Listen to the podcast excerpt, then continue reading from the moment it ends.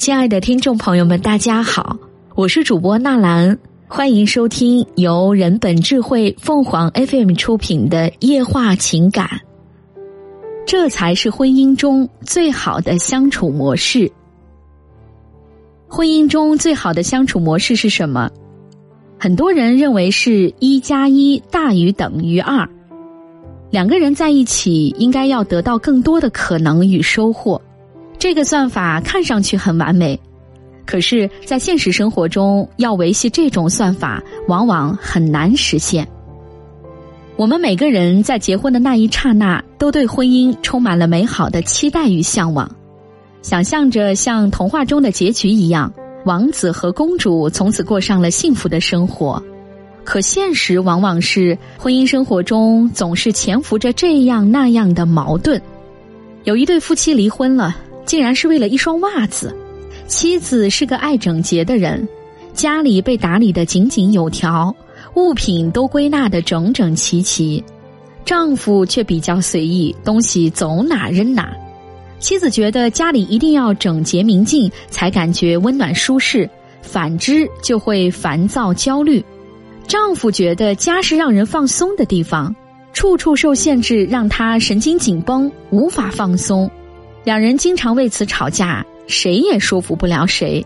终于有一天，妻子发现刚晒好的枕头边上有一双臭烘烘的袜子，瞬间崩溃了。两人又大闹了一场，最后决定离婚。有一句话是“细节打败爱情”，同样，细节也能打败婚姻。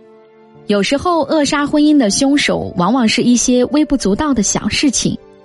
比如不同的个人习惯、南辕北辙的爱好、生活中的小摩擦等等，这些鸡毛蒜皮的事情，就像鞋里的那粒小沙子，他们日日消耗你的精力，撩拨你的神经，考验你的承受力，挑战你的忍耐极限。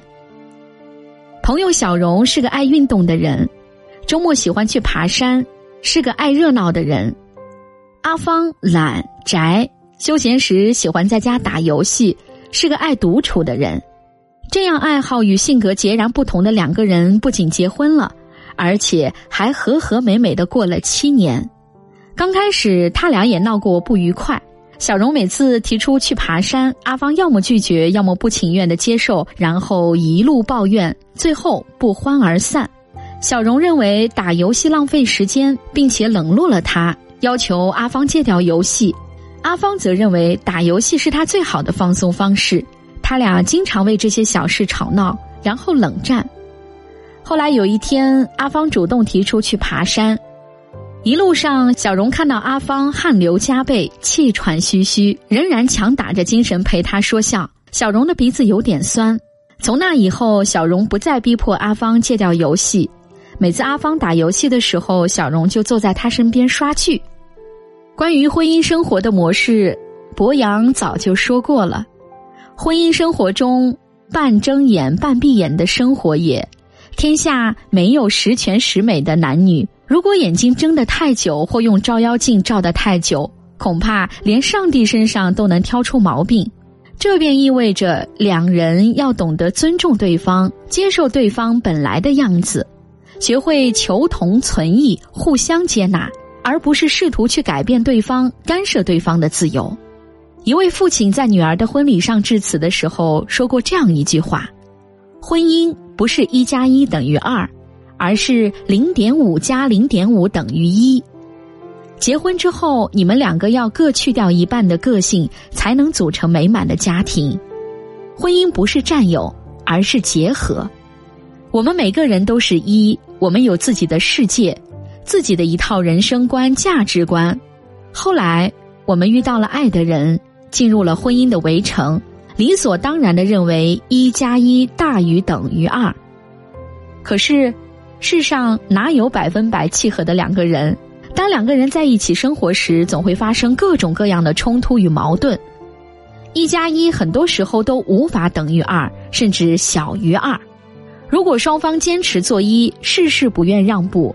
那么，本是无关痛痒的小事，很容易被无限放大，原本甜蜜的婚姻就会硝烟滚滚、战火连天。我们需要的不是一加一的婚姻，而是零点五加零点五。两个人愿意为对方削减一些锋芒，舍弃一些原则，将自己由一变成零点五，然后共同组成一个新的一，这才是婚姻最好的模式。听众朋友们，无论你是开心还是难过，不管你是孤独还是寂寞，希望每天的文章都能给你带来不一样的快乐。